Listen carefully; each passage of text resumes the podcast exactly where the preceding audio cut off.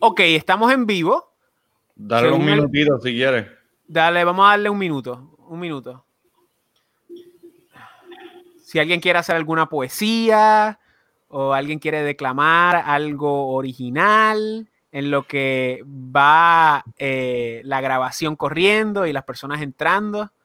Denle eh, en sus teléfonos. Saludos al primero que entró ahí. Ah, ya entró uno. Ese eres tú. Ese eres tú en tu teléfono, seguramente. No, no, yo no he entrado, yo no he entrado.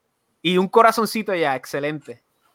Pues nada, vamos al mambo. Ah, mira, sí, estamos ahí. Wow. Perfecto. Saludos a todos los que nos están viendo. Yo creo que ya podemos empezar. 45 segundos de, entrada.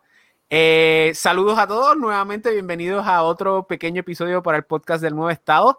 Eh, junto a mí se encuentra Chris, Carlos, Reinaldo Andrés y yo, Fernando. Es el primer podcast que hacemos nosotros cuatro y lo estamos haciendo en una ocasión eh, muy especial.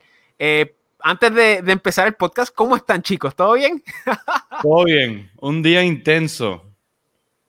Sí, yo en la misma me he pasado todo el día como que entre mis responsabilidades del hogar y eso, tratando de estar atento a todo el acontecer y, y no es para menos porque es un día, wow, un día trascendental en nuestra historia, aunque parezca exagerado, es un día trascendental desde una perspectiva histórica. Tú sabes, algo sin precedentes. ¿Y tú, Carlos? Hoy es la epifanía de nuestro Señor 6 de enero, día a todos y todas. Y nada, yo simplemente estaba tirado en mi casa y de repente pues vi las noticias en las redes sociales y yo pensé que estábamos llegando al punto donde teníamos que llegar, pero parece que todavía nos falta. Todavía.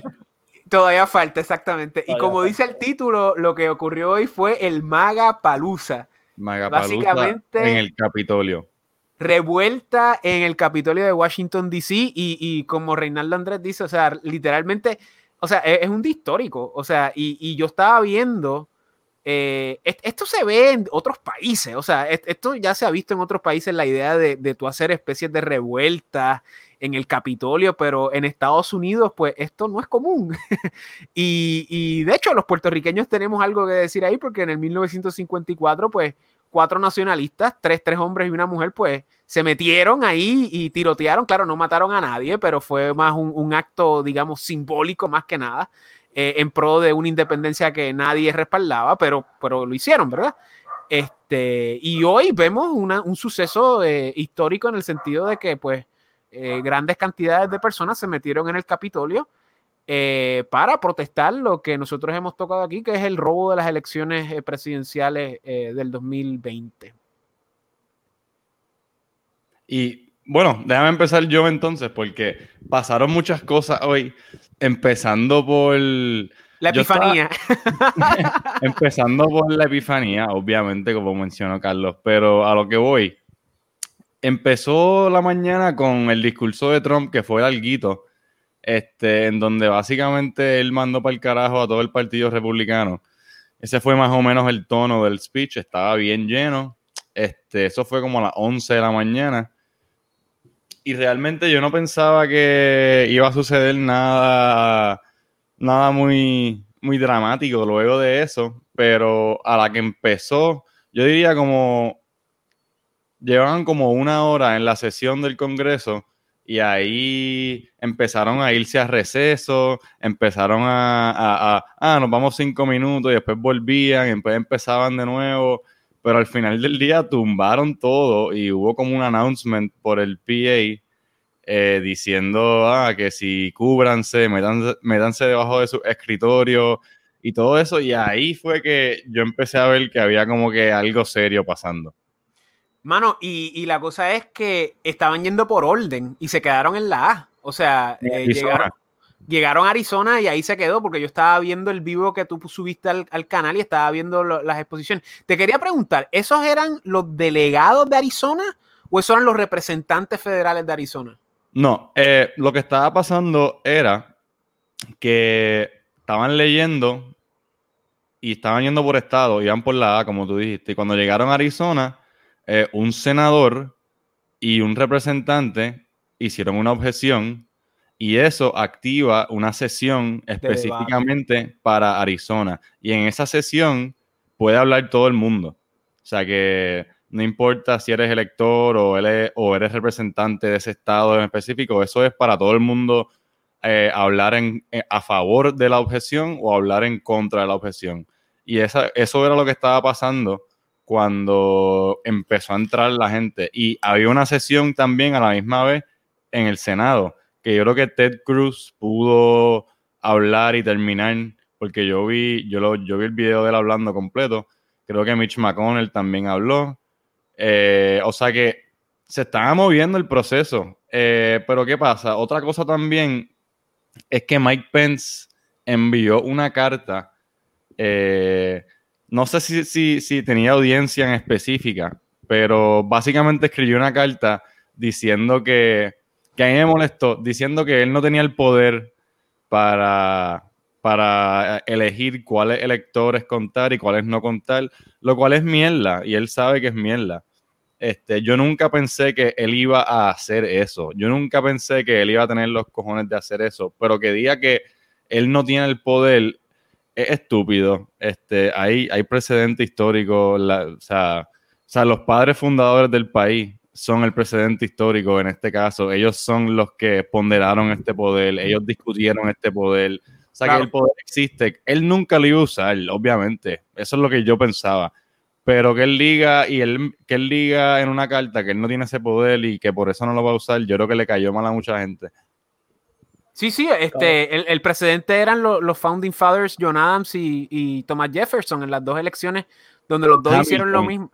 Y, exacto, y, Hamilton fue el que puso la, objeción, este, y, creo que, que, que estaba mencionando de que Hamilton en una de esas sesiones retó a alguien a un duelo por, por, por, por por debatir, o sea, el hecho es que, pues, lo que tú dices, Mike Pence se quitó y traicionó a Trump. No solamente Mike Pence, sino que todo el Partido Republicano para todos los efectos. Yo pude cachar un poco sobre el discurso de Mitch McConnell y era básicamente lavándose las manos diciendo de que no, quizás hay evidencia, pero, o sea, el margen no es tanto, o sea, eh, han habido elecciones más cerca y nuestra democracia está en peligro. y pues básicamente se quitó y no hizo nada al respecto.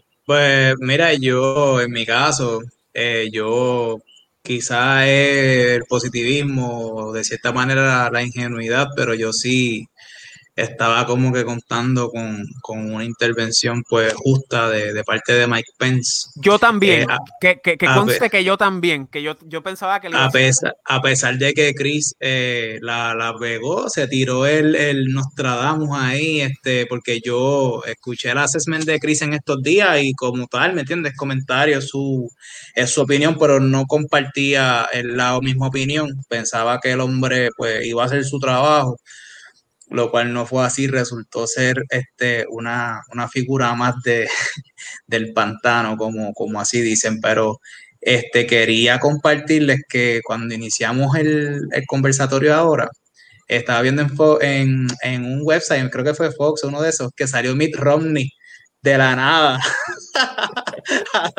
a estar hablando, estaba haciendo unos comentarios acusando a Trump de, ser el, catalítico, el causante de una insurrección, de un golpe de Estado violento, y, aprovechó la línea para, para introducir el veneno a, decir, ah, y como él ha estado causando esta insurrección, ya no tenemos que estar haciéndole caso a las acusaciones de fraude electoral, vamos para encima, vamos para, vamos para lo que sigue. ¿Qué, ustedes creen que, que es lo próximo? ¿Se acabó ya todo? ¿Cuál es la opinión de ustedes? No, no, pero aquí vamos a, aquí hay muchas cosas, eso al final, aquí hay muchas cosas que hay que hablar todavía. Este, o sea, es, eso, eso de que mi Romy está diciendo que hay una insurrección y qué sé yo, eso ya es la onda de la prensa, eso lo hablaremos después. Pero, ¿qué es lo que yo iba a decir? Eh, ajá. No, no, eh, eh, si, sabes lo que vas a decir, dilo. Yo quiero no, dale tú, dale tú, dale tú. Yo, yo, lo que quiero decir es que, yo estaba pensando por qué Mike Pence se quitó. Y, yo tengo dos opiniones. O sea, una es, una es que una es que realmente, y esto yo lo había hablado con Chris, o sea, realmente la oportunidad de, virar la tortilla era esa demanda de Texas que, que pues el, el, Supremo pichó. O sea, y si Mike Pence hubiese, hubiese objetado los votos eh, del colegio electoral de los, de los estados en cuestión, pues eventualmente iba, iba a ir a un dead end, ¿verdad? E, era meramente, pues, este, objetal por objetal y, y, era más una cuestión simbólica que una cuestión práctica, ¿verdad? E, esa, esa puede ser una causa, ¿verdad? Pero yo creo que la segunda causa y la más probable es que, hermano, eh, la mayoría de estos tipos que están en Washington son bien este, blackmailable, como dicen en inglés, o sea, son bien susceptibles al chantaje. Y, y, muchos de ellos tienen dossiers en lugares y tienen cosas que le pueden sacar de la nada. Eh, y sabe Dios si lo tenían agarrado por algún lado o lo amenazaban, pero realmente es una falta de, de valentía más que nada mm. y una falta de convicción más que nada, porque pues evidentemente se robaron las elecciones y nadie quiere pues eh, coger esa papa caliente. Los jueces no la quieren coger, el Supremo no la quiere coger, es O sea, cuando, cuando vamos a echar la evidencia hacia un lado, porque nosotros la hemos visto y sabemos la que hay, pero en cuanto al intento de, de, virar los resultados, ya es difícil por cualquier vía, sea lo de las legislaturas estatales, sea lo de conseguir un juez que, que te ayude, sea el Supremo, whatever. Esto de Mike Pence, de todas las cosas improbables, era, la más improbable de todas. O sea que, y, era la más improbable no solo porque es literalmente el último segundo, eh, estamos contando los votos, este es el último momento de todo. Eh, no solo por eso, sino que a través de estos dos meses, los poderes institucionales negaron la ayuda, los jueces eh, desestimaban los casos, no, no, nunca dieron apoyo. O sea que lo que quiero decir es que en ese mundo del gobierno, cuando tú ves que el Supremo no tomó una decisión y certificaron las elecciones en cada estado, tú no vas a decir lo y yo voy aquí a meterme a cambiar todo ahora. E, esa es la razón que e, era bien improbable que él iba a hacer algo. Además de que el que sepa algo de Mike Pence, Mike Pence es un republicano establishment que precisamente lo metieron de vicepresidente con Trump para meter a alguien este, del establishment en la Casa Blanca con él, porque Trump no tenía running mate, esto, o sea que metieron a alguien del partidario, por decirlo así, eh, a correr con él. y, también que él era, él, representaba pues a ese segmento evangélico. Exacto, evangélico, exacto. Que, que, mira, yo no sabía esto. ¿Tú sabes que Mike Pence era católico y se volvió protestante? Sí, por política. Qué loco. Eso pasa. Pero por lo menos fue esto, no como esta gente del Supremo que se cantan católicos. Estoy hablando de Justice Thomas, que se cantan de, de católicos y son unos fraudes totales. pero, pero, Thomas, no. Pero, Thomas, Thomas objetó. Roberts, tú dices, Roberts, Roberts. No, yo creo que Thomas. Sí, él, no fue el que decía que, que... Sí, es Thomas. Whatever. El, punto es, el punto es que, que Mike Pence, yo nunca pensé que iba a hacer nada. Yo creo que estaba hablando de John Roberts, porque Clarence Thomas es el negro. ¿Estaba hablando del negro? Estoy hablando de Clarence Thomas. ¿Y estás diciendo que él es malo? Él, dice que es católico. ¿Y por qué no lo es? ¿Cómo que por qué no lo es? Que tú estás diciendo que él dice que él es católico y no lo es. Ah, bueno, porque es que a la hora de la verdad, cuando se pasan todos estos debates en cuestión de aborto y en cuestión de matrimonio igualitario, se echa para atrás, no sé nada. Ok. verdad. Bueno, pero, eh, eh, a eso es lo que iba, que Mike Pence no era, no era candidato para, para salvar el día como, como mucha gente pensaba.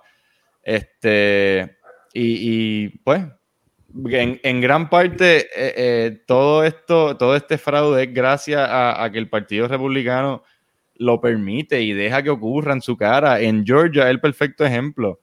Georgia es, un estado donde los republicanos controlan todo y los chanchullos, como dice Fernando, que ocurrieron, todos los cambios al proceso electoral ocurrieron porque los eh, funcionarios y, los oficiales republicanos del gobierno, como el secretario de Estado, como el gobernador, y, hacían hasta, hasta negocio con demócratas y, les regalaban el control de ciertas cosas del proceso electoral. O sea que no, no, había apoyo por ningún sitio. No, bueno, y en la esfera mediática, si tú vienes a ver lo que son las figuras, Ben Shapiro, Steven Crowder, todas estas figuras ya de los medios de comunicación, ninguno muestra apoyo hacia Trump. todos se echaron para atrás, todos están diciendo, ah, no, acepta que perdiste, acepta todo esto y no está dando la batalla que se supone que den. Quizá, quizás los únicos que están dando la batalla es Nick Fuentes, este, Epoch Times, este, Newsmax, o sea, los mismos, los mismos que hemos estado diciendo desde que comenzó esto. Eh, y, vamos, a hablar de, vamos a hablar de los medios, loco, porque yo, creo que lo que sucedió y hay, hay, hay muchas cosas muy interesantes. Este, hay muchas cosas interesantes porque hay muchas, hay muchas facetas, ¿verdad? Eh, primero que nada, hay gente que dice que, supuestamente Antifa estaba metido ahí. No sé lo que ustedes piensan. Este, yo no sé si eso es cuanón, pero hay una, hay una foto muy convincente del tipo con los, con los cuernos que estuvo Ese tipo es un loco, Es un loco, es un loco. sí. Pero yo, lo que, digo es que eso no viene al tema. Y, antes que siga, creo que hoy está, la prensa en, en, su momento, por decirlo así, con esto de las realidades alternas. O sea, este evento, esto que pasó hoy e, es, el, evento perfecto para, para crear dos realidades. Es, es la culminación de todo lo que ha pasado en este cuatrenio, en donde llevan un lado adora a Trump y el otro cada día más lo odia y lo ve como un loco y está ese lado que lo odia. Cualquier noticia que tú les tires, ellos están ready para creer que los trompistas vinieron a prender la casa del Capitolio en fuego. Y eso es lo que digo de realidades alternas. O sea, están diciendo que. Que es falso, por si acaso. Este. No, o sea, no, hubo destrucción masiva. Porque, porque lo que yo quiero hacer es que yo quiero comparar esto con todas las protestas de Black Lives Matter que han ocurrido, y recalco, artificialmente durante este año como parte de todo el proceso electoral. Este, porque es lo que tú dices, esa bifurcación mediática que está comenzando desde, no desde el 2016, desde el 2015, desde que él es, desde que él es, eh, primarista, o sea, desde que él es candidato a, las primarias republicanas. Tú ves esta bifurcación de, que, que, ha, que se ha dedicado, o sea, la narrativa de fake news y cómo está en este evento dando, o sea, lo que tú dices, o sea, dando a conocer su máxima expresión de esta narrativa que lleva cinco años tildando a estas protestas como, como lo más trágico y la destrucción cuando, cuando, aplaudían la destrucción de las ciudades de propiedad privada, de la propiedad de gente que estuvo años con sus ahorros, creando sus negocios pequeños, eh, fomentando esta mierda del COVID, destruyendo la empresa mediana, la empresa pequeña, y vienen unos tipos de diferentes partes de Estados Unidos, se meten al Congreso, que es un edificio público, conste. The People's House. The People's House. Y, tengo entendido que también lo hicieron en Utah eh, y creo que en Georgia y en, Kansas o en Arkansas. Y, y, mano, se metieron ahí pero yo no vi destrucción de todos los tesoros. Y tengan en mente, yo no sé, la yo he ido al Capitolio, me imagino que, no sé si ustedes han ido, pero el Capitolio está lleno de escultura, lleno de pintura, eh, mosaico, tiene también este entraron, eh, eh, entraron al salón de la escultura. No, no, y hay fresco, o sea, y yo no vi ningún tipo de destrucción de esas cosas. O sea, en Black Lives Matter destruían absolutamente todo. Aquí lo que quizás rompieron una ventana, que, pasaron, o sea, y, mira, ajá, adelante. Vale, vale, perdona la interrupción. No. Eh, importante. Si había, yo no los vi entre la multitud, yo no vi personas enmascaradas. Copiado, eh, cierto. Eso es un dato importante, todo el mundo está dando la cara. Y hay videos de personas que entraron al Capitolio y estaban caminando por entre medio del carril designado para que las personas, eh, el área designada para el público entre el Capitolio, y lo que estaban eran caminando gritando USA. Obviamente están protestando, pero no estaban destruyendo. Sí, para ser justo, sí hubo, una gente que entró por una ventana que rompieron. Eh, pero más allá de eso, de la ventana, por lo menos no se pudo apreciar más allá de eso. Chris, ¿qué ibas a decir? Perdón. No, no, que estoy de acuerdo con los dos. No fue nada tan intenso, pero tampoco, o sea, pasaron cosas. Murió una persona. Sí.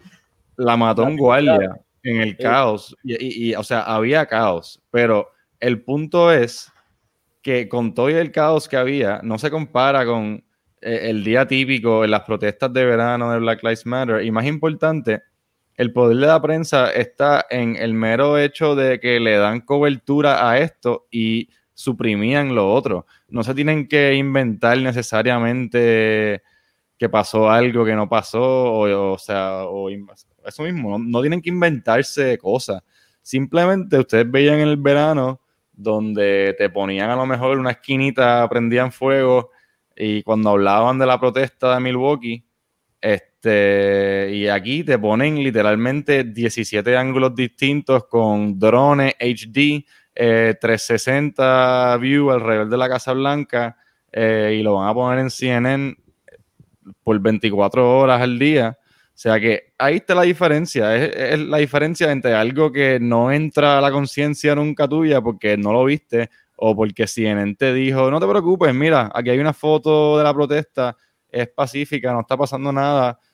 Y mientras tanto, aquí puede ser una protesta mucho menos grande, pero tienen todos los ángulos de todos los colores para el framing, el, el, agenda setting, el framing, claro. O sea, el agenda setting y el framing. O sea, el agenda setting es una teoría de comunicación que te dice, ok, los medios no te dicen qué pensar, ¿verdad? Lo que los medios te dicen es sobre qué pensar. Y vas a pensar sobre esto. Y el framing es cómo enmarcan la cosa, ¿verdad? Cómo enmarcan la narrativa para que caiga dentro de lo que ellos quieran presentar. Y eso es lo que tú estás diciendo. Por si acaso, quería mencionar que la mujer que murió se llama Roberta Paulsen. Le tiraron un tiro por el cuello este, y falleció. Este, en paz descanse. Este, pero noten que, que tú sabes, este, quiero, esto, quiero... Esto, es lo que lo hace histórico hasta cierto punto. O sea, mataron a una mujer en el Capitolio. O sea, tenemos un comentario aquí de alguien que dice que es muy fácil el acceso hacia el interior. Eso es súper cierto. Eso es algo que yo no, yo no me quiero poner a, dar teorías ni nada, pero esta gente entró, casi casi los dejaron entrar. Sí. Eh, bien, raro. Y, no, es como si eh, fue, fue, un acto de vamos, a dejarlo entrar porque nos están, nos están overpowering. Fue como que, ah, y dejaron como que los dejaron entrar y yo no entendí muy bien por qué. O sea. Pues, sabe, sabe Dios, eso, eso se estará hablando eh, más adelante, quizás quizás era algo privado, era una fuerza policíaca privada bajando precios, no sé. Eh, déjame leer todos los comentarios que yo los tengo aquí. Antes de continuar con la discusión, tengo buenas noches, hermanos. Saludos, saludos. Pura cobardía, la de Pence, probablemente. Si Trump está loco, nadie lo quiere. No entendí eso, pero está bien. Estaban ahí porque yo los vi Antifa, yo me encontraba ahí. Tenemos a alguien que estaba ahí, aparentemente. Will Reed dice que que había gente de Antifa. Es una probabilidad, la gente lo está diciendo, están sacando fotos del tipo para de mí eso, Para mí eso es irrelevante, para mí eso es irrelevante porque... Yo creo, yo creo que es irrelevante, sí. o sea, porque en, esa, en esos caos y en esas cosas se mete gente y ajá, hay infiltrados. Y si eran 30 mil personas en DC, tengo entendido hoy, o sea, vamos hablando de miles y miles de a personas. Mí no, a mí no me importa eso realmente. El, eh, el, punto es que, que o sea este, que tratan a uno con la cobertura non-stop y tratan a otros como, como, el framing. Este, como Rosa Parks y Martin Luther King. Cuando es todo lo contrario. Después tenemos, de seguro eran fupistas. Eh, ok, probablemente eran fupistas, pero está bien, cool. En USA no saben protestar, yo difiero. Ahora son expertos en política HDSPM, HDSPM, no sé qué quiere decir eso. Saludos y tenemos aquí CNN es fake news, yo creo que todos estamos de acuerdo con eso. Eh, no hay nada pacífico en invadir el Capitolio. Este, yo mm. creo que no, yo creo que eso no está del todo correcto porque no mataron a nadie, eh, no hubo violencia extrema, sencillamente se metieron ahí. Este, lo que yo creo que no hay nada pacífico es en las protestas de Black Lives Matter, que, que, literalmente, eh, o sea, y, privada. Ah, Reinaldo, ¿qué ibas a decir? Eh, dejé, vi, una persona que aparentemente es de la oposición de, debe ser un republicano, que entró a la oficina de Pelosi y simplemente le, escribió un folder como que algo, tú sabes, pero que eh, vale señalar de lo que estábamos hablando ahorita, que no fue una persona que entró y destruyó la oficina, no, no, simplemente eh, se puede debatir si estuvo bien, si estuvo mal, que él accesara a la oficina, whatever, pero simplemente dejó un mensaje allí, no fue ni siquiera una amenaza, simplemente fue un mensaje en pos de, expresión, tú sabes, de, que estaba en la oposición. Y, también a la misma vez, o sea, esta gente se fue ya, o sea, entraron y se fueron, no es como que hicieron un, ¿cómo era que se llamaba el sitio de Portland que hicieron los anarquistas? Este, eh, o sea, no, no, se, no montaron campamento ahí ni, nada. Literalmente entraron, eh, hicieron lo suyo en un Capitolio, que es donde se tiene que protestar realmente. Porque ahí es donde Ese es el lugar para tú ir a, hacer un descojón, literalmente. Literalmente, tú sabes. Loco, esta gente yo, yo me puse a ver videos ahorita como para repasar las protestas del verano. Yo también. Ellos, ajá. ellos están prendiendo estaciones de policía enteras en fuego y los Ajá. tribunales de justicia prendiéndolos en fuego. O sea, Más, la- más las estatuas, más las iglesias, o sea que, ma- o ma- sea que más lo- las pelas que le daban a gente aleatoria. mataron como a o 15 sea- personas a través del verano. A lo que voy.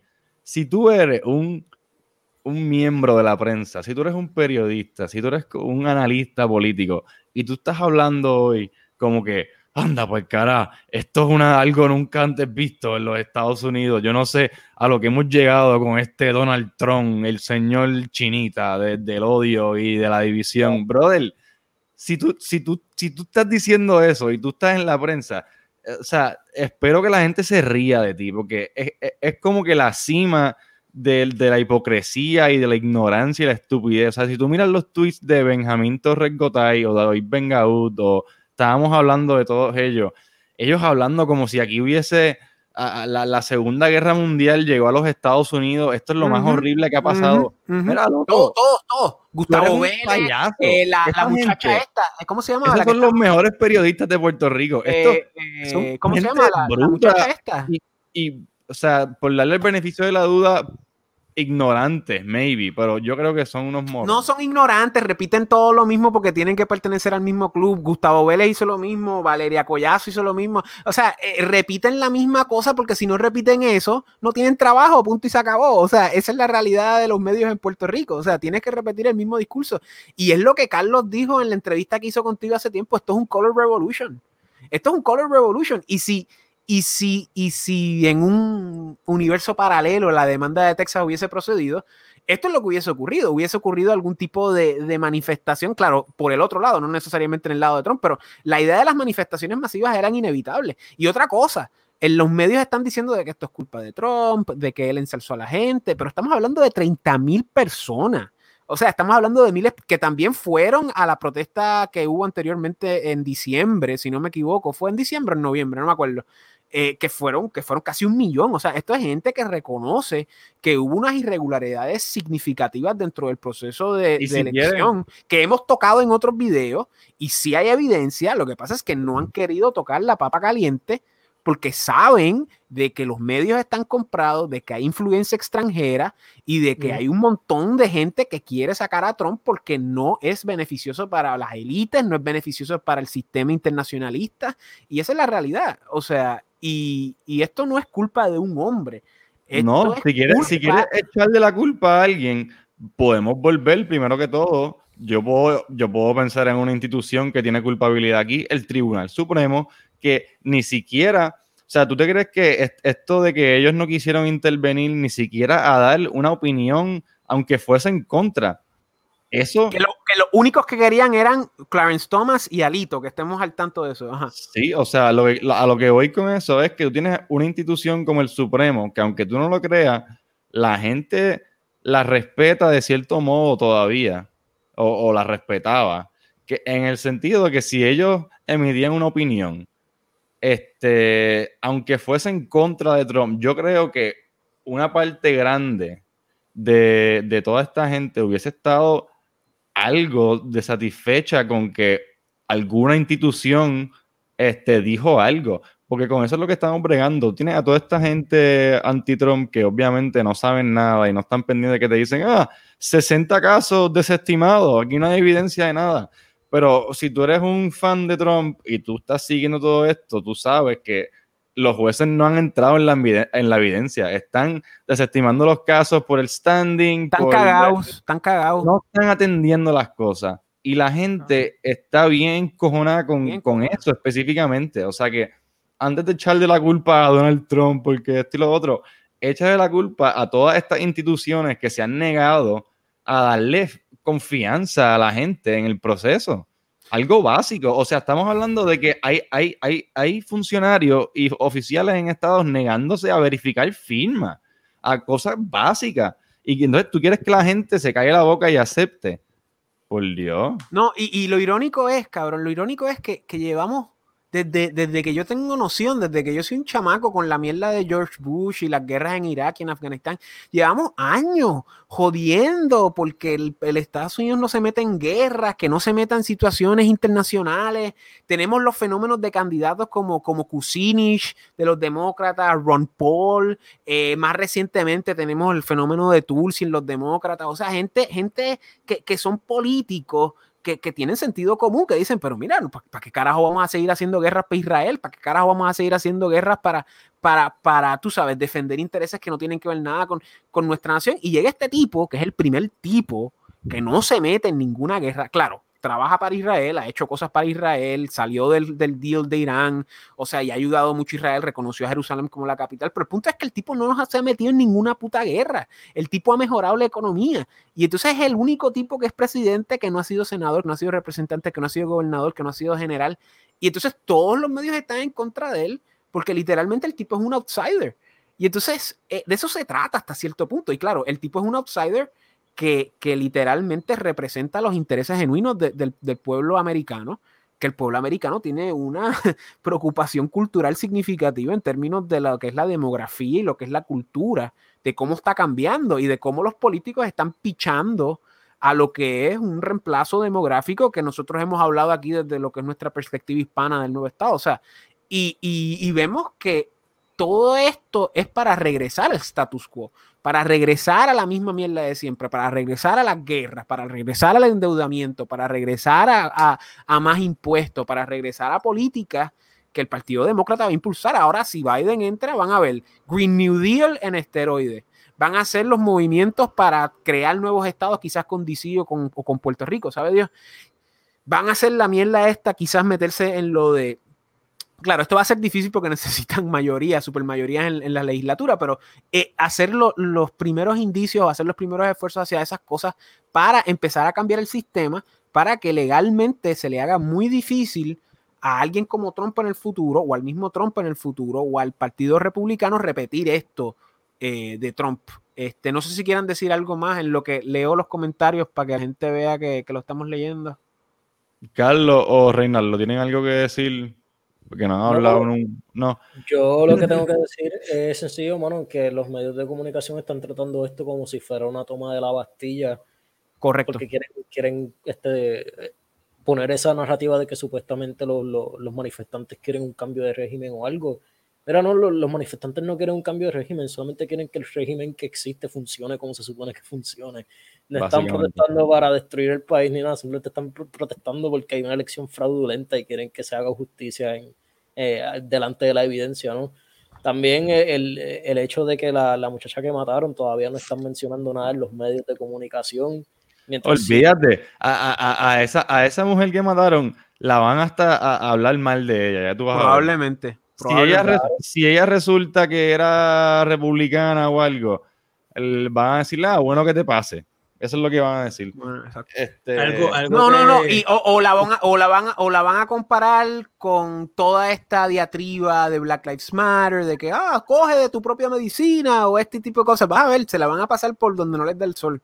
Y, y de hecho, ya estamos viendo esta, esta, esta, este discurso de que, ah, de que eran blancos y si son y esto sucede porque son blancos y los dejaron entrar. E, es, eso es la cosa más ignorante y, y, racista, que le, el racismo es ignorancia hasta cierto, o sea, el racismo es ignorancia, punto.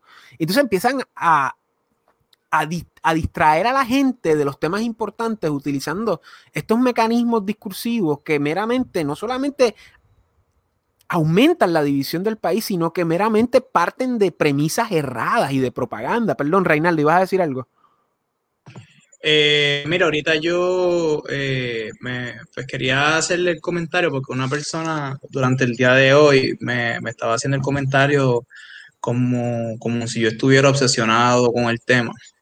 Entonces yo le estoy tratando, yo le estoy tratando de explicar a esta persona, le estoy diciendo, mira, no es que yo esté obsesionado con el tema, lo que pasa es que quizás tú no estás consciente de, de lo importante que es esto para el planeta entero. Entonces, eh, yo traté de ponérselo en un contexto quizás local para que lo entendiera. Entonces, yo le estoy explicando que existieron muchas irregularidades. Entonces, hay affidavit de testigos oculares hay un montón de gente que se ha parado a pena de perjuicio frente a un tribunal y ha dicho, mira, yo vi, yo estuve presente, hasta cartero han hablado de irregularidades. Entonces aquí el problema es que ninguna de las instituciones eh, ha tocado realmente el asunto. Y vale la pena, pues, este, volver a señalar lo que tú dijiste, que en, estas posiciones, que, aquí, viene, aquí viene algo que, habló en un podcast eh, Edward Snowden, eh, que le está diciendo que está, pues, el poder de, del presidente y de los, de los políticos electos, pero está eh, los, los, secretarios de las agencias como tal, que son personas prácticamente que están vitalicios, que son el verdadero poder, entonces que son las personas que... Ese es, el, ese es el deep state, como le dicen o como le quieras llamar. Pues, ¿qué pasa? Al haber este sistema eh, que está in place ya con intereses particulares, pues al tener funcionarios públicos pues con doble vida, eh, con esqueletos en el closet, pues, pues son fáciles de, manipular. Y ahí es donde está el detalle que las instituciones, lo que le llaman los checks and balances, pues aparentemente pues, pues no, por la decadencia de los funcionarios, pues, o por algún otro factor, pues no están haciendo pues, pues su trabajo precisamente. Entonces teníamos en la persona de Mike Pence como que, porque fíjate que hubieron desde el día de las elecciones, todos los días pues había como un rayo de esperanza nuevo y, siempre pues se caía. Se caía. El caso que cogió el mayor momentum fue lo del caso de Texas, que ese fue el que todo el mundo estaba con los dedos cruzados y, también se cayó. Entonces pues ya el, último, hicimos aquí, el último cartucho era el Pana Pence y tampoco. Entonces pues, pues ya entiendo que, que lo que resta es, si me, si me preguntan a mí, yo, y puedo estar equivocado, a lo mejor ustedes difieren de mí, yo creo que es tiempo de, de, retirarnos, ¿sabes? Y, empezar a trabajar ya para, las próximas elecciones, eh, pero bajo una nueva derecha, en este caso, bajo un nuevo partido, porque fíjate que Trump empezó el curso eh, indicando, eh, como que diciendo que al estilo del particular de oratoria, como que tenemos republicanos buenos, pero tenemos un montón que no sirven. Entonces, todo, como que básicamente añadiendo al, creo que Chris, en la conversación que tuvimos con Santiago, en los dos elaboraron bastante de eso, de que Trump dejó de ser ya parte del partido, sino que Trump en sí es un movimiento y toda esa gente que estaba allí fueron porque él los convocó. Entonces yo, yo creo que, que lo mejor es eh, hasta donde se pueda eh, eh, tratar de evitar la violencia, porque de para acá yo desde Puerto Rico sería muy irresponsable y muy hipócrita de mi parte alentar a, la violencia cuando yo no voy a estar militando, ¿me entiendes? Y, y, no, no, no queremos eso, pero sí eh, creo que llegó la hora de, de, las personas como nosotros que tenemos ideal conservador y que nos inclinamos más hacia el espectro político de la derecha, que nos organicemos, pero bajo una nueva derecha, porque ya sabemos que la izquierda radical eh, con, la derecha, con la derechita cobarde, como le dicen allá los, los muchachos de, del resto de Hispanoamérica, no, no, no vamos a, a hacer frente al gran Leviatán. Entonces, pues... no, adelante, adelante. No, que lo que yo te quería decir era que tienes razón. Y, y, entonces la gente dice a veces como que, ah, que la derecha plantea un mal y la izquierda también y es una guerra interminable. No, no, no, no, no. Aquí lo que está sucediendo es que en Estados Unidos, específicamente tomando el caso del país que estamos hablando, y también lo podemos extrapolar a cualquier otro país de Hispanoamérica, o sea, el mal que la izquierda representa triunfa porque la gente del lado derecho o del lado conservador, el del lado tradicional, no se levanta, no se organiza y hace algo al respecto, porque al fin y al cabo, o sea, los ideales progresistas, los ideales de la, izquierda son anatemas son totalmente contrarios a lo que es nuestra tradición, a lo que es nuestra esencia y lo que es lo que la mayoría de las personas piensan y llevan en su corazón, ya sea consciente o inconscientemente. Y eso es lo que está sucediendo en Estados Unidos. Los demócratas se están organizando, están agrupando, ya sea voluntario o involuntariamente, un montón de gente que son de izquierda extrema, mientras que la derecha está pichando. Los republicanos y, el, y el republicanismo institucionalizado del Partido Republicano, el GOP, está pichando porque lo que a ellos les interesa es el dinero, la guerra, los neocons. Y viene Trump, crea un movimiento literalmente nacionalista, conservador hasta cierto punto, ¿verdad? Eso también se puede ver de diferentes perspectivas, pero era un movimiento que representaba al pueblo americano. Y lo están sacando, le están pichando, le están dando la espalda. Mitch McConnell en el Senado, Mike Pence ahora, que era, que lamentablemente, pues, Eh, yo creo que Mike Pence salió de la ecuación para el posible 2024, pero, pero eso es la que hay. O sea, este. ¿Quieres escuchar algo cómico? Yo te apuesto que Mike Pence piensa que con esta movida él está entrando al panorama del 2024. Para que tú veas los morones, lo, lo desconectado de la realidad, mejor dicho, que está esa gente. Miedo, Mitch, miedo. Mitch McConnell. No, pero es miedo, más son unos morones. Porque, o sea, son las dos.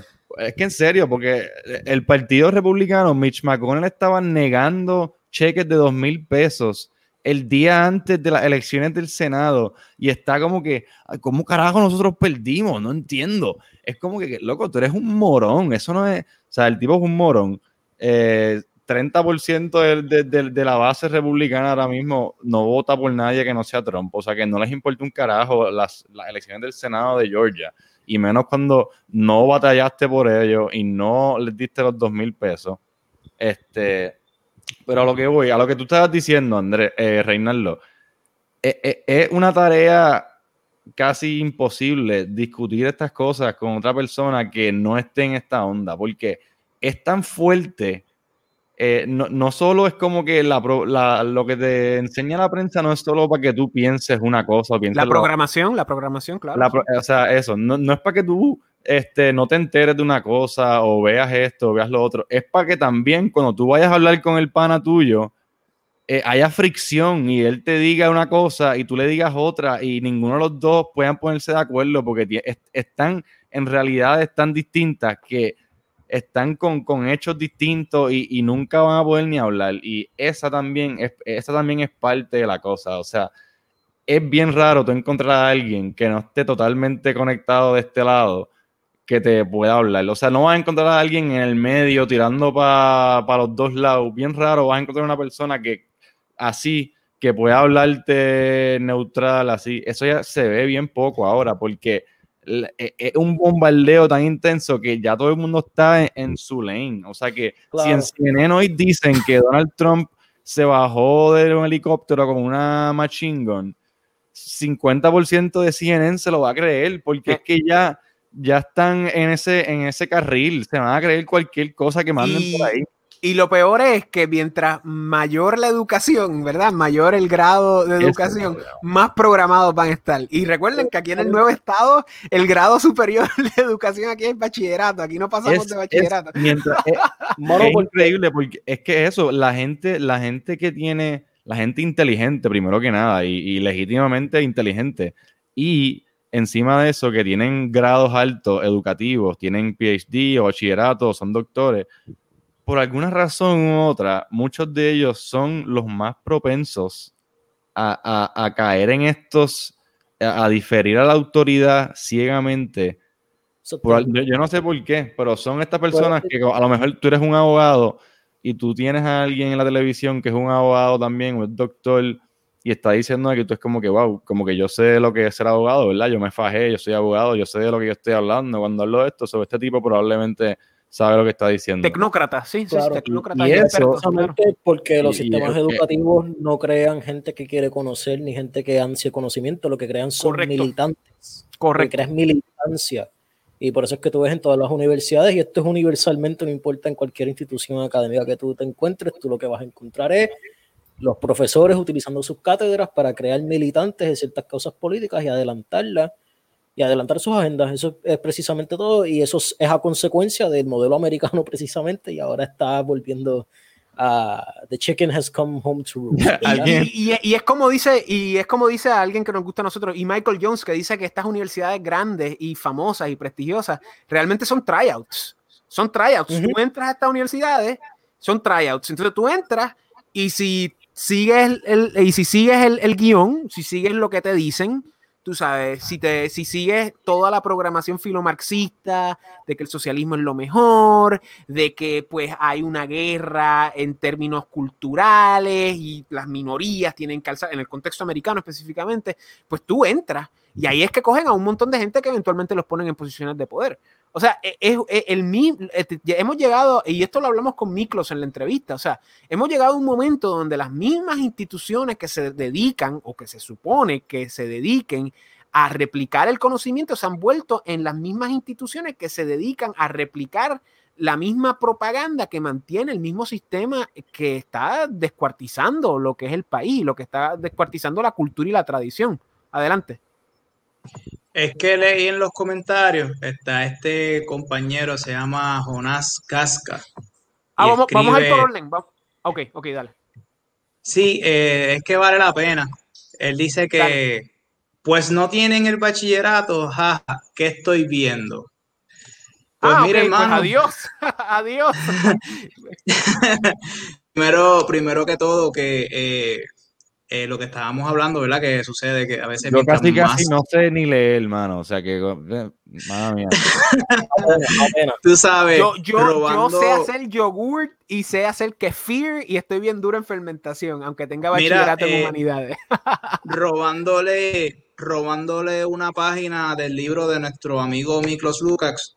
si tú entiendes, ¿verdad? Cuando tú quieras si tú entiendes que, al, por lo menos hablo por mí, si tú entiendes que yo no sé, pues probámoslo en la cancha. Podemos debatir cuando tú quieras y, lo, y lo publicamos y, que la persona que lo disfrute decida quién tiene la razón, yo no tengo ningún problema. Eh, a veces la persona erra en, pensar que, que, una, que una educación pues te define como ser humano. Sin embargo, tenemos la prueba de humildad más grande en la persona de Cristo que, era hijo de un carpintero y es el mejor maestro de todos los tiempos. y no solamente eso, sino que cabe mencionar que el que piensa a estas alturas que el conocimiento se encuentra en las universidades está loco. El conocimiento no se encuentra en las, innovaciones tecnológicas, entonces está en la empresa privada, eso no se encuentra en las universidades. disculpe, Carlos, disculpe, pero ese discurso es muy heteropatriarcal es muy machista. No, es que y mi bachillerato en humanidades, en estudios de género, que por si acaso, En las universidades se estudian las cosas que descartan en el mundo privado. Cuando ya ellos vienen a estudiar algo en la universidad es porque ya la, la, industria privada está trabajando en la próxima cosa del futuro. En la universidad lo que se estudian son cadáveres, efectivamente. Eh, ¿Quiénes son tus papás? ¿Dónde tú estudiaste? ¿Dónde tú vives? ¿Ah? ¿Dónde tú vives? ¿Quiénes son tus papás? Ah, disculpa, pero aquí hay una lucha, hay una lucha por la emancipación de los pueblos oprimidos. Y eso es lo que a mí me enseñaron en la universidad. ¿Para qué tú vas a estudiar si lo que hacen es lavarte el cerebro? Y yo lo vi en la universidad, vi estos, esta gente que entró creyendo en Jesús, creyendo en Dios y salen todos con el coco pelado, hablando estupideces, las mismas baboserías, tú sabes, con problemas de adicción. O sea, hoy en día, literalmente, o sea, yo creo que no vale la pena ir a estudios superiores si no son estudios técnicos o estudios donde tú, realmente estudias algo. Pero si vas a, ir a estudiar ciencias sociales o humanidades, como yo estudio humanidades, eh, literalmente tú estás yendo para bautizarte en, en potredumbre y para iniciarte en propaganda y en mentiras, para estar eh, escupiendo estupideces estupideces de, cultura, de, marxismo cultural, estupideces de estudios de género que no, no, se, no se basan en nada. Pero disculpen, jóvenes, déjenme volver a, los comentarios para que la gente vea que lo estamos leyendo. Eh, vamos a leer rápidamente. Edison dice, muy fácil el acceso hacia el interior del Capitolio, eso crea suspicacia. Pues Yo creo que eso es cierto. Bien arriba. Sí, es que faltan un montón. El MSM está acceso hacia el interior del Capitolio, eso crea suspicacia. Perdón, el MSM está desinformado y manipulando todo el desafortunado evento. ¿Qué es el MSM? MSM, MSN, MS, ¿qué es MSM? Mainstream Media. Mainstream Media, oh, definitivo. Pero eso es lo que hace el mainstream media. O sea, recuerden, la revolución o la contrarrevolución en este caso no será televisada. ¿Dónde están los guardias? ¿Dónde estaban? Buena pregunta. ¿Será que estaba arreglado? ¿Sabe Dios? Eddie Fico dice, llegó a ser yo y me dan un tiro si intento entrar. No sé por qué dirías eso, Eddie, pero ok. David Franco dice, no hay nada pacífico en invadir el Capitolio. Eh, eh. sí o no. sí no. Estados Unidos no se fundó pacíficamente. Will Ruiz dice que estuvo ahí y dice yo los vi. Creo que se refiere a Antifa. Eh, yo no descarto que haya la posibilidad de que haya un antifa, pero de que los 30.000 sean antifa, eh, pues nos vamos a ir, si nos vamos por ahí, nos vamos a ir en una, en una diatriba de Kibanon y ya hemos estado ahí antes y no respaldamos eso.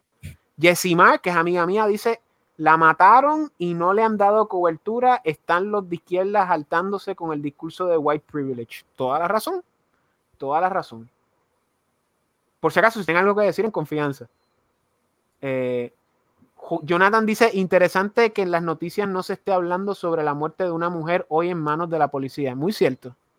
Nuevamente, para que sepan, ella se llamaba eh, Paulsen, Roberta Paulsen creo que era. Déjame copiar aquí para estar al tanto. Esto no es... Roberta eh, Paulsen se llamaba. Lo mismo que dije mencionando lo de Reinaldo, es cuando tú ves algo, por ejemplo, la muerte de esta mujer, eh, tú e, e, es, casi peor entrar a debatir con alguien, a decirle, no, pero es, este, compáralo con lo de Black Lives Matter, eh, a comparar esto con lo de Black Lives Matter, qué sé yo, eh, es, un, debate estúpido, ni lo haga, en verdad, porque, como dije, la gente está en otro planeta. Y y vas a ver, la van a comparar con lo de Brianna Taylor, era que se llamaba, ¿no? Brianna, la, muchacha que era novia de un tipo que, era un criminal. La, drug dealer que, ajá. Claro. Pero, eh, ¿qué iba a decir? Le borraron, si quieren abrir otro tema, le borraron dos tweets a Trump. Eh, le borraron dos tweets, ni me acuerdo los que decían. El primero decía que básicamente decía, esto es lo que pasa cuando te robas unas elecciones y no haces nada. Era un tweet así y se lo borraron. Esa es la primera vez que yo tengo entendido que le borraron un tweet. Y entonces le borraron otro tweet también que nunca ni llegué a ver. no, sé, no sé ni lo que... Y creo que le tumbaron el video de Facebook. Déjame seguir leyendo para terminar. La verdad es que se acabó la democracia, robaron las elecciones y nadie hizo nada. Eh, no creo que se haya acabado la democracia, pero efectivamente se robaron las elecciones y no hicieron nada. O por lo menos no se, no se logró concretizar nada porque se hicieron demandas y cosas, pero pues la rama judicial no accedió. No hay pruebas, aprendan a perder. Ok, genial. Jonathan Benítez Díaz, los medios y los feministas en total silencio, muy cierto. Jonas Gat, después de esto ya podemos considerar a Lela como parte de Latinoamérica. Eh, no entendí ese comentario. A Trump le robaron las elecciones, estamos de acuerdo. Pruebas hay hasta que llevan, pues estamos de acuerdo. Univisión Telemundo con. ¿Qué dice, perdón? Univi Ay, lo brinqué.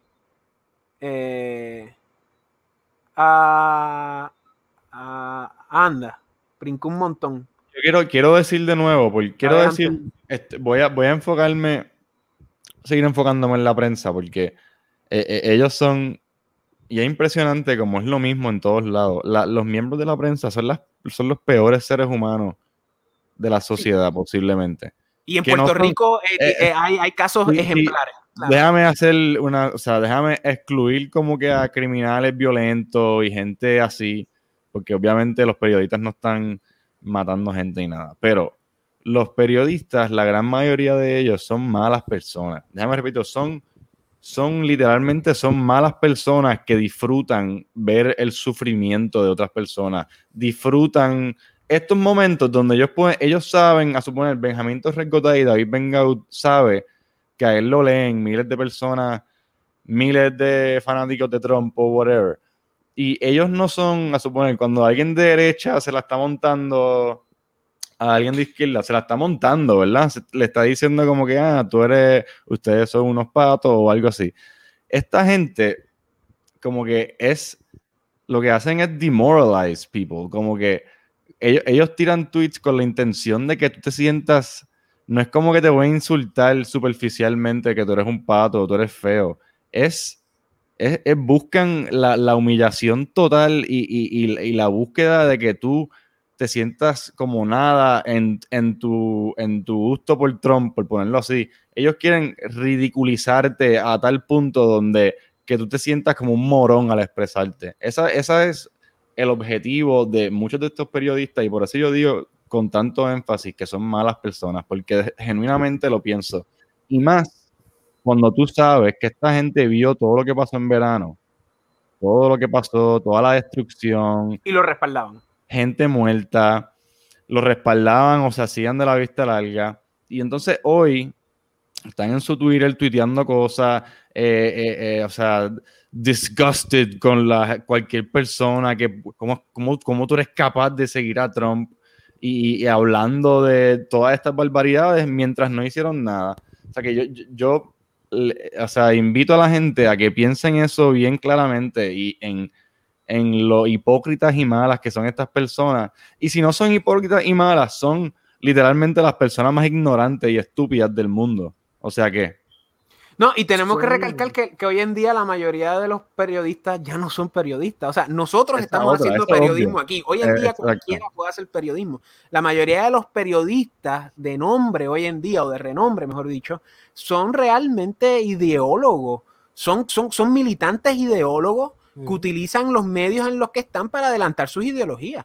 Y Son aquí personajes Rico atados a una vemos en corporación. todos los medios, lo vemos en el Nuevo Día, lo vemos en el Centro de Periodismo Investigativo, o sea, lo vemos en Noticel, lo vemos en todos lados porque todos los periodistas piensan igual. Y si hay excepciones, son las cuentas con los dedos y, y tú sabes, y murky waters over there, o sea, no, no son 100%. Y son diferencias triviales, si las hay.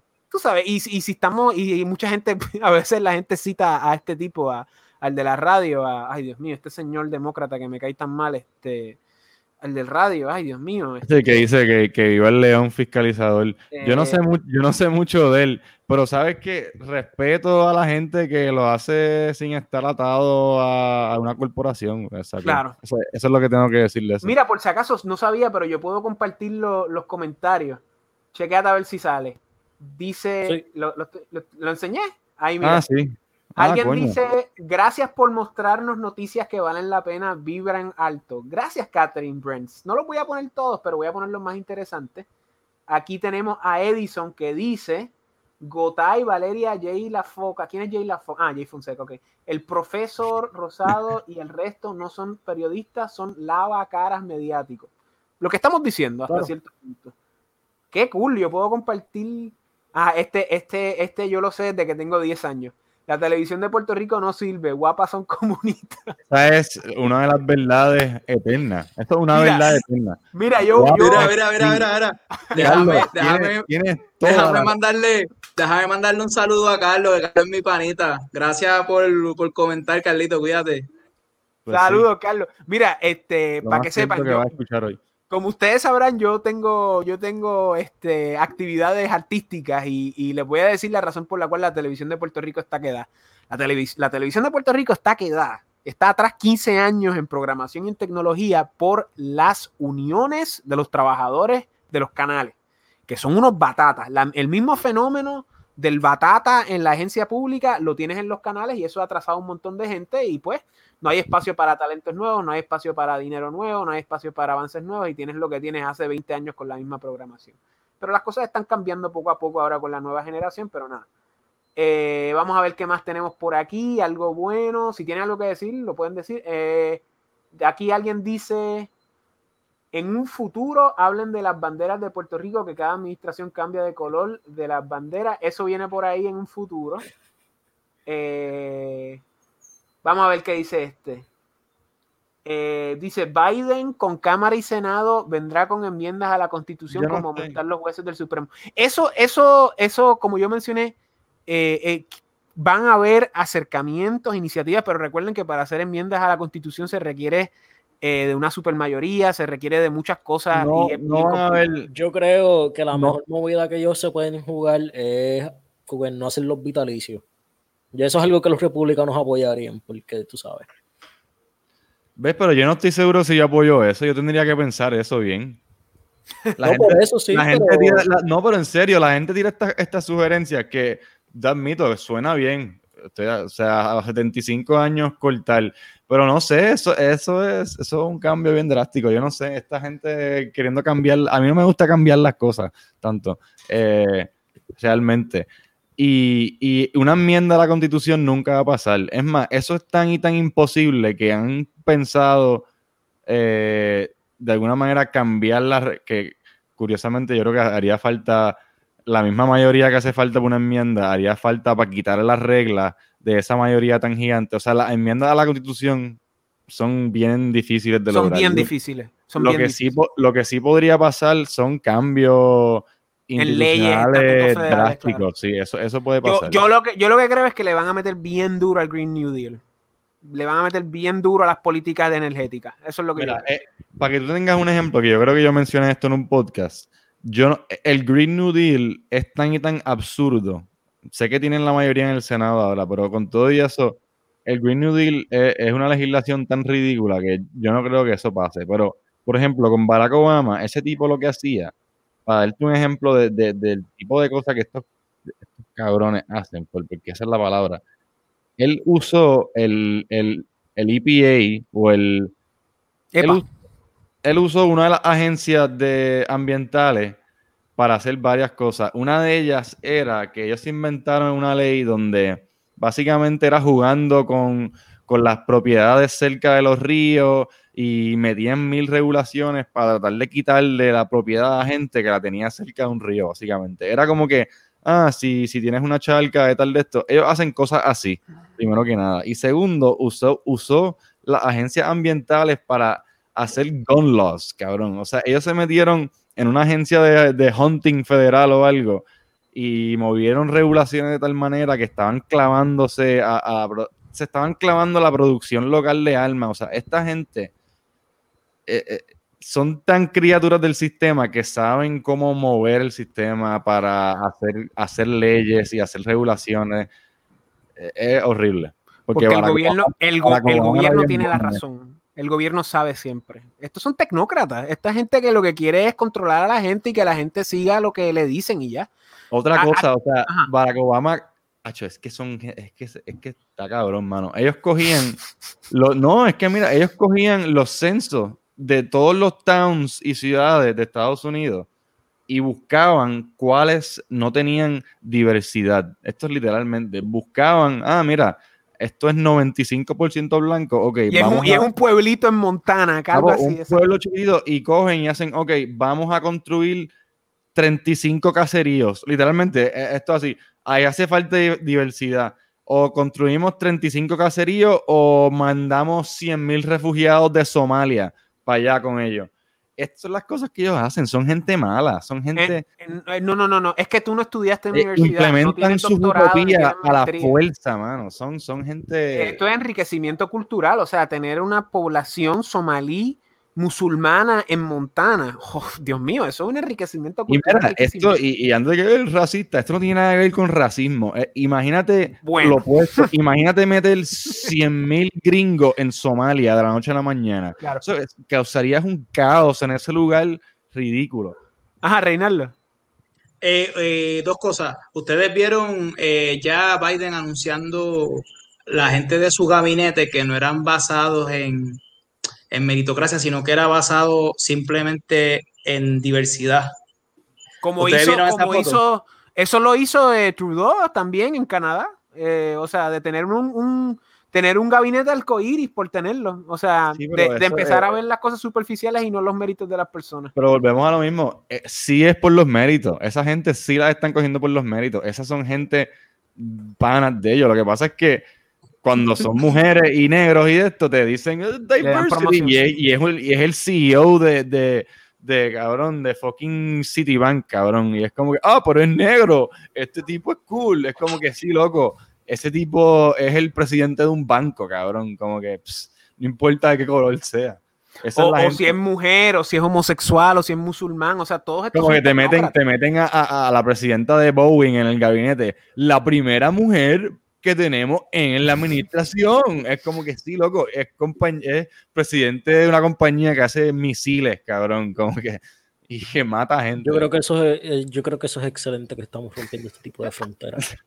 Yo creo que eso va a ocurrir. Breaking the glass ceiling with a literal missile, cabrón. ¿Tú ibas a decir algo más, Reinaldo? Eh, sí, sí iba, pero se me fue. No lo escribí, se, se me escapó lo otro. Sigan Para la ustedes. próxima. By the way, quiero seguir con los comentarios para terminar esto rápido.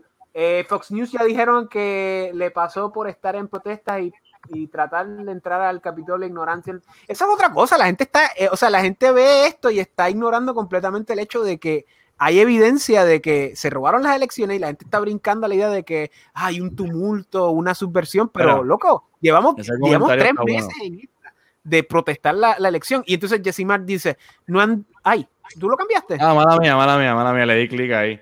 De pana mía, eh, eh, Yesimar dice, no han dicho casi nada de esta mujer, nada. Y vuelvo, andan los pro Black Lives Matter diciendo que los policías no dispararon a los protestantes en el Capitolio por el white privilege. ¿Dónde están las feministas? Eh, ¿Dónde están las feministas? Eh, Carlos, Reinaldo, Chris, ¿dónde están las feministas protestando la muerte de esta mujer? La colectiva, bueno, la colectiva feminista, la de Puerto Rico por lo menos, es explícitamente como que a favor de los negros, tengo yo entendido. Es como que lesbiano y negro. En la próxima ellos, ellos reunión. no voy a a mujeres blancas. Si tú no ¿Cómo fue, ¿Cómo fue, Carlos? ¿Cómo fue? En la próxima reunión voy a traer esto a la mesa porque necesitamos estar vocales en esto. Eh, eh, yo quiero saber dónde están, la, dónde están las feministas protestando la muerte de esta mujer. es la que acaba blanca, de they don't morir hoy. care. They don't Ah, pero- care. ¿Cómo? No, no, no, pero si son feministas, están a favor de todas las mujeres, ¿no? No, yo creo que no. ¿Qué, qué tal si, ¿Qué tal si ella se identificaba como una nativa americana? No sabemos cómo ella se identificaba. Es que como esto no hay como ponerlo en una narrativa que favorezca al establishment, pues simplemente se pichea y nunca pasó, ya. Lo que sigue. Es lamentable porque es una vida igual y, y no sabemos nada de esta dama, pero de seguro tenía a su familia, seres queridos, Amén. quién sabe, Amén. quién sabe si era un baluarte de su comunidad, ¿me entiendes? Cada vida es importante e impacta a su comunidad, ¿me entiendes? Y es, Y lo es que bien ve- lamentable. Y lo que vemos es la hipocresía de estos, de estos grupos que dicen defender a ciertas poblaciones, pero no lo hacen. Porque lo que ellos quieren son adelantar su ideología y utilizar a estos grupos, ya sean los homosexuales, ya sean las mujeres, ya sean las minorías, para adelantar sus causas marxistas. Y eso es todo.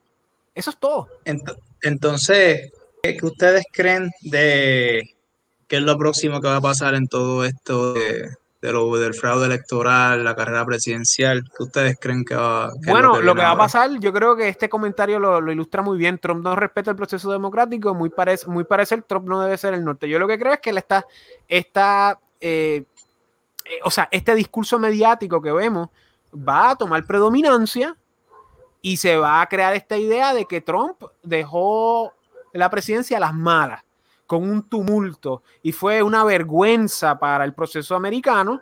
Y back to Y te van, te van a, a ti, fan de Trump que me oye, te van a tratar de humillar a ti específicamente. Ah, Esto es exacto. todo, te van a tratar de humillar a ti, a ti personalmente. La idea es que tú te sientas lo más morón posible.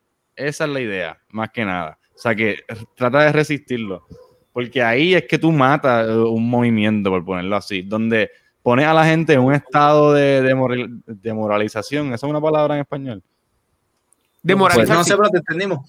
te pone, te, te- te deja, la idea de la prensa es dejar a la gente sintiéndose, ya lo, este, si soy un pendejo por estar con esta gente loca, qué sé yo, y que tus panas te digan loco, tienes que resistir esa mierda, no estás loco. O sea, Claro, la, y- la y- guerra es la mente, cabrón. sí, que yo pienso que va a pasar, Trump no va a ganar las elecciones, o sea que si estás en el, en el mundo de QAnon, te recomiendo que te salgas lo más rápido posible de ese mundo. No, porque en serio, la gente está. Yo, yo he visto gente. en Viene, Twitter- viene, viene la Guardia Nacional a, a- a sacar a los senadores y a los representantes. Sí, y- chicos, hay gente que está. y Hay gente de Puerto Rico metida en eso, y eso no es bueno para tu salud mental, brother. yo, quiero también mencionar que, que esto lo mencionaste al, al principio, o sea, yo quiero mencionar que, que ya pues esta cuestión de la elección de Trump parece que ya pues va a pasar a las páginas infamas, infames de la historia, pero tenemos que recordar que en Puerto Rico Lamentablemente. nosotros cubrimos esto pues, a, a nuestro modo, ¿verdad? Este, y también Luis del Valle y Albino también lo cubrieron en sus respectivas plataformas. Y, y hay otros tuiteros locales, este, yo creo que Miriam, Miriam, Miri- don Miriam de Ferrer también este, lo cubrió más o menos en su Twitter, o sea, que, que, hubieron puertorriqueños, hubo puertorriqueños que estaban al tanto de esta situación. Eh, recordemos la parada de Trump, que fue, fue un éxito, o sea, que, que, que Puerto Rico estaba al tanto de lo que estaba sucediendo y, y- y yo creo que, que esta presidencia de Trump eh, fue muy bueno para el, para el movimiento conservador puertorriqueño porque lo ha cuajado y, Sí. y- y- y ha surgido pues algo nuevo y vamos a ver qué podemos sacar de esto, ¿verdad? Este, el, el nuevo estado hasta cierto punto es un producto de este cuatrenio de Trump, eh, por lo menos en parte, ¿verdad? Este, y lo bueno es que yo creo que, que más que nada, lo que dijo Reinaldo, o sea, se está gestando una nueva derecha, ¿verdad? Y, y no es como el alt-right americano, o sea, se está gestando una, una derecha eh, más allá de- del Partido Republicano. Claro, no, no hay tal cosa como crear un nuevo partido, porque eso ya las, todas las reglas están en contra de eso, pero la idea de, de reformar el partido y que Trump se tire para el 2024, yo creo que son cosas muy posibles. Para, para edificar sobre lo que Chris estaba diciendo, de que una de las cosas que, que hacen los medios de comunicación hegemónicos y, su, y sus víctimas, ¿verdad? Que son nuestros familiares, nuestros amigos que consumen la propaganda y la, la repiten diariamente atacando a los que piensan diferente. pues mira, yo lo que quiero es fomentar a que las personas que nos estén viendo y que, y que piensan diferente a la narrativa este, cotidiana de los medios de comunicación hegemónicos, a que discutan, a que formen sus propios grupitos, ya sea con tu panita que piense igual que tú, edúquense, eh, busquen, busquen información y, y fórmense, porque realmente, mira, aquí hay una de dos. La, todo cambio eh, de, tiene que venir de la persona, tú sabes, yo puedo presentarte un montón de información, pero a última hora yo no puedo eh, eh, empujártela, por así decirlo, simplemente que el cambio tiene que venir tú si eres honesto. Y, si tienes la, honestidad intelectual de reconocer contra, esto no es lo que yo pensaba, pero déjame yo buscar más porque no tengo que creerle a esta persona, puedo yo buscar más información. Y básicamente eh, ese es el objetivo de, de, de, de, este, de este grupo y de llevar este mensaje, de fomentar la discusión y que la misma gente pues forme sus propios grupos espontáneos en su comunidad. Esto no se trata de, agarrar views, likes, tener un large following, se trata de, llevar un mensaje correcto y que la gente pues se forme intelectualmente. A mí me, me, me, ha pasado con, con personas que, que, me han dicho, ah, pero tú estás en ese grupo. Y, y, dos personas me han dicho, ah, eso parece una secta. Y yo, loco, ¿cómo que una secta? Esto es un, un grupo de unos amigos y una comunidad en Facebook que, que estamos compartiendo información y hablando, ¿me entiendes? Y nada, básicamente quería aprovechar lo que Chris dijo para fomentar eso, que las personas... Eh, pues formen sus propios grupos y que sobre todo también se formen tanto espiritualmente como intelectualmente. Amén. y ellos ven... Dale, dale, ahí, Carlos, perdón. No, es súper breve. El método socrático. No asumas que lo sabes todo y ve poco a poco investigando y haciendo preguntas constantemente. Y no te dejes llevar por las narrativas desconéctate de las redes sociales, desconecta de tu Facebook, desconecta Pero tú has visto algo que es que tiene esta gente, te voy a dar un ejemplo, Carlos, eso que tú dices, tú has visto todos estos influencers, entre comillas, con canales de pacotilla, que se copian el contenido entre ellos mismos, que va este pendejo, pendeja, con un celularcito, haciéndole preguntas capciosas a la gente. Entonces, e-, ese mismo, no lo tengo que decir, lo tengo que decir así. Sí, sí, yo sé que mismo, e-, Eso mismo, sí, porque eso se lo copian entre ellos mismos. Entonces, el tipo no sabe ni la misma pregunta que va a hacer. Es que él la busca en Google y después va a ese mismo minuto y se la pregunta a cualquier individuo que está allí. Pero aquí es donde está el problema. Si a mí un hombre me, me coge así y me hace una pregunta que yo no la sé, yo no tengo que responder. Eso es lo que pasa. Ahí es donde está el problema, porque esta gente responde. Si, yo no sé, yo no tengo que responder. Yo digo, no sé, o le picheo, porque un tipo que viene con un celular a preguntarme cosas, es realmente a mí, hablo por mí yo creo que yo, yo lo empujo algo, porque como que, te, que me pongan un micrófono hacia el garete y yo en la calle con mi pana o con mi hijo tranquilo, que venga alguien, no, mira, te va a preguntar, pregunta que arranca y vaya por carajo, ¿me entiendes lo que te quiero decir? Entonces, mucha gente... a lo que voy es que no hay honestidad intelectual. Eh, la gente tiene que dejar esa programación de que tiene que saberlo todo. No, no, no, tú no tienes que saberlo todo. ¿Me entiendes? Tú lo que tienes que ser honesto y buscar informarte. Pues, por ejemplo, eh, por decir algo así que enseñan a uno en la escuela, que si el teorema de Pitágoras. Cabrón, eso no se usa, eso a mí no me, no me paga los, eso a mí no me deja chavo. A mí tú me preguntas de mi trabajo, yo te voy a decir, ¿me entiendes? Porque eso paga mis biles. A lo que voy es que, ok, no lo sé ahora, pero si me interesa, pues mira, lo busco y lo leo y me lo aprendo y lo comparto con, con mi hijo, con mi pana, ¿me entiendes? A, lo que voy es que hay que ser honestos intelectualmente y no asumir que te lo sabes todo, ni tienes por qué saberlo todo. Cierto. Eso, es el, mensaje Inerta, tienes que tener una predisposición inerta para adquirir conocimiento y eso es básicamente lo que se trata el método socrático. Y volvemos a lo mismo que en estas instituciones, no solamente académicas, sino desde una temprana edad y también en los medios de comunicación, te entrenan para ser un militante. O sea, ya todo el mundo tú puedes agrupar todas las cuentas de Facebook o todas las cuentas de Twitter que están en tu timeline, todas las personas que tú ves en Instagram, tú las puedes colocar en diferentes cajas de militancia diferentes causas, porque todos comparten las mismas historias. Eh, en, Instagram es el ejemplo más famoso que todo está repleto de historias de diferentes causas pendejas y se creen súper únicos y especiales compartiendo eso y, y dándola. Estoy en el lado correcto de la historia, porque eso también es otra cosa que se, que se, que se presenta mucho. Y al fin y al cabo, cuando los, los paras en seco y les preguntan, no te saben contestar nada, es simplemente presión de grupo y psicología de masa. Y que salte de la masa. Ajá. No, no salte de la masa y ya, eso es todo. Y, a la misma vez, o sea, no solamente eso, llevarlo más allá, ya las mismas agencias de publicidad y mercadeo a través de lo que tú consumes en redes y lo que tú publicas, ya te categorizan en, una, en un grupo específico y supuestamente hay como 68, 70 perfiles que te categorizan y ya saben más o menos el tipo de propaganda y el tipo de publicidad que te pueden mandar para venderte. Porque al fin y al cabo, o sea, redes sociales no es para... Claro, nosotros lo utilizamos, hay gente que lo utiliza para vender sus productos y vender sus cosas como pues nosotros estamos haciendo aquí, pero realmente en las redes sociales es una red para atrapar peces, ¿verdad? Las redes son para atrapar peces. y, lo que hace es que atrapan a las personas para que sigan sus ciclos de consumo y sigan siendo consumidores dentro del sistema que están, ¿verdad? Y Reinaldo, yo quiero decirte que, una de mis fantasías es que, es que uno de esos tipos de esos shows me entreviste a mí para pa, batearle todo y yo hacerle preguntas a él, pero definitivo, yo sé lo que estaba hablando.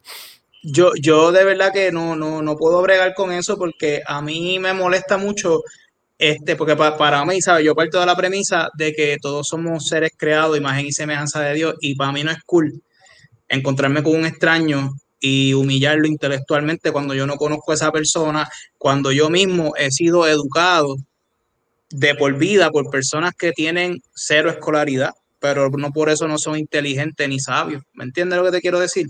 Entonces a lo mejor esta persona le hace una pregunta a ese conocido mío que no la va a saber, pero tiene una vida para darle una lección a esta persona. Amén. ¿Entiendes? Entonces, pues, eh, eh, no, no, me gusta. Entonces, mira, para, porque ya me tengo que ir próximamente, quería preguntarle, ¿cuál es, qué, ustedes creen que va a pasar ahora con, la figura de, quizás Donald Trump y el movimiento de, de Trump? ¿Qué ustedes, qué ustedes opinan? Y rápidamente, yo creo que él va a crear algún tipo de canal de noticias o algún tipo de cosa de noticias y se va a tirar para el 2024. Eso es lo que yo creo que va a pasar. ¿Y tú, Chris, que eres el, el Nostradamus político del Corillo? ¿Qué tú crees, Chris?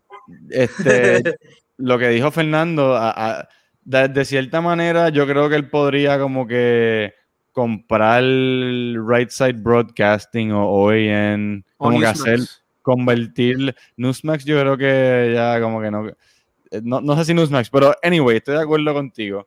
Creo que lo primero que van a hacer es en el 2022 sacar a todo el mundo del Congreso que puedan. Este, ya eso lo dijeron, toda la familia dijeron que, o sea, van a ser, ellos van a tener sus candidatos, eso es lo que creo que va a pasar, o sea, ellos van a tener su ala del Partido Republicano, él debe crear este, un PAC, que es donde lo que los candidatos usan para recaudar fondos.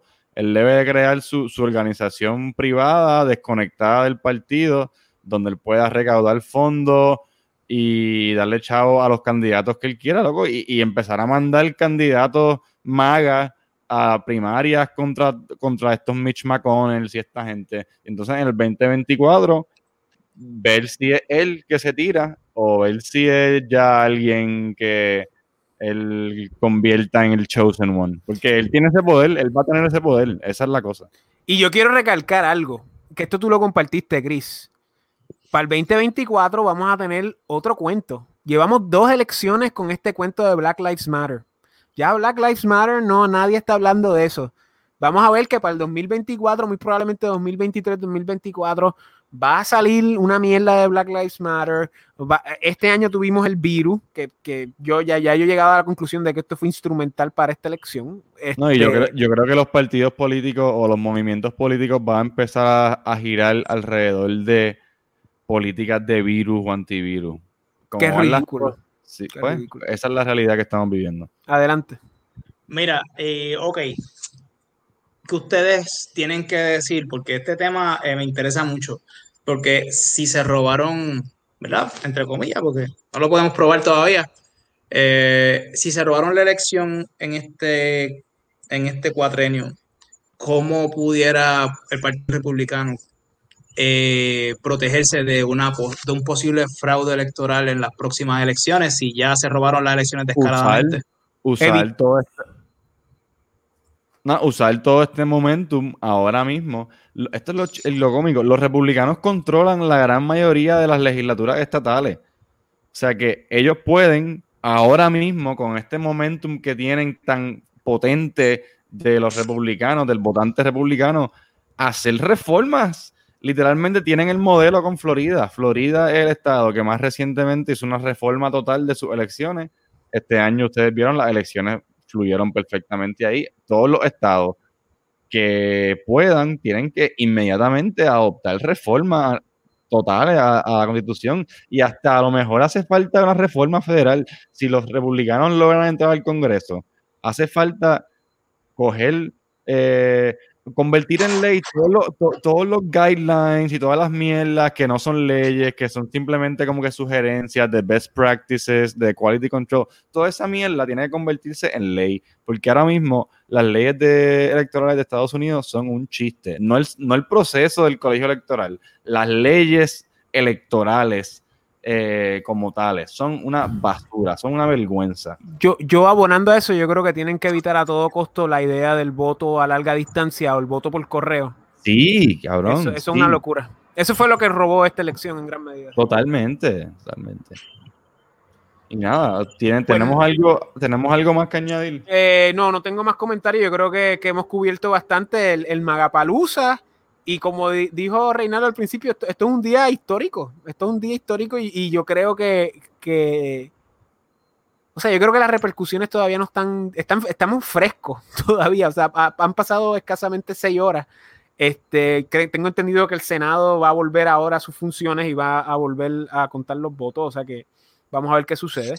El, este, en el sistema quiere sacarse a Trump de encima. Y no, solo a Trump, y no solo a Trump ellos, esta, esta es la mierda, va a cerrar por lo menos yo, ellos creen que con movidas como estas, de pintarlos como terroristas ahora con lo que pasó y con diferentes, ellos quieren salir de Trump y pintar a todos los que lo siguen como terroristas tóxicos. Ellos quieren aplastar, ellos quieren, ellos no quieren volver a ver algo así más nunca. Correcto. esa va a ser la meta. O sea que si, si tú piensas que van a pararle a atacarte, pararle de, la propaganda anti-Trump, yo creo que esto va a seguir igual de hardcore por eso mismo, porque saben que el movimiento es fuerte y lo quieren destruir, y la censura y todo eso. Eh, yo creo que algo bueno que va a suceder de esto es que ya no va a haber tanta propaganda del COVID como antes. Y si la hay, va a ser un poco diferente, pero bueno, eso espero yo desde mi punto optimista. Bueno, pues de mi parte, yo creo que podemos cerrar ya con todo lo que hemos discutido hasta ahora. Si alguien, alguien, si alguno tiene algo más que decir, yo por mi parte ya puedo ir retirándome. Denle like a la página, a los que estén viendo, por favor, este, like el video, like a la página, compartan, dennos follow en YouTube. Eh, si, les gusta el podcast, estamos formato podcast en Apple y en Spotify. Y el nuevo estado.com es nuestro website. O sea que... y, Facebook también. Y, estamos en Twitter y estamos en BitChute. Y nada, muchísimas gracias a todos. Chris, Carlos, Reinaldo Andrés.